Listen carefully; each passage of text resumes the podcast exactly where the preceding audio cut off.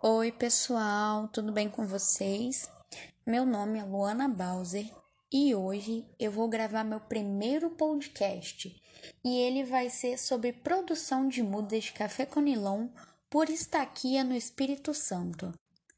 O café conilon é a espécie de café mais plantada no Espírito Santo. Ela corresponde a 9,7 milhões de sacas produzidas e 78,8% do conilon do Brasil e 20% do robusta no mundo. E, em média, 78 mil famílias no Espírito Santo produzem café conilon. O Incapé ele desenvolveu nove variedades capixabas desse café.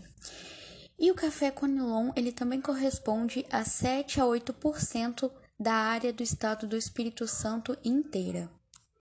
Agora eu vou falar para vocês sobre o preparo das mudas clonais. Elas são feitas através da estaquia.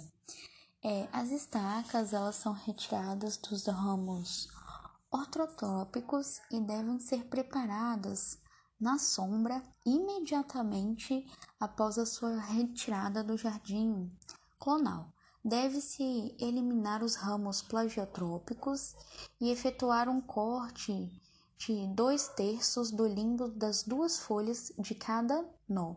Não deve ser utilizado os internódios das extremidades e deve-se fazer a individualização das estacas com cortes em bisel de 3 centímetros mais ou menos abaixo da inserção das folhas e mais ou menos um centímetro acima da inserção em corte horizontal.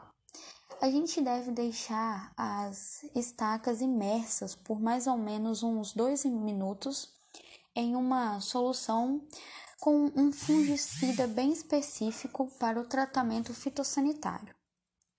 É, devemos fazer o enviveiramento, é, introduzindo a estaca diretamente no substrato da sacolinha até a inserção das folhas.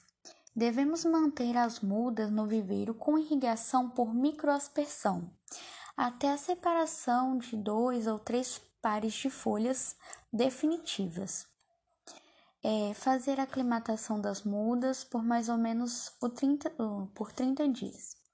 Tido o primeiro par de folhas, as mudas devem ser fertilizadas e iniciado o controle de doenças e pragas quando necessário fazer esse monitoramento das pragas e doenças no viveiro é muito importante.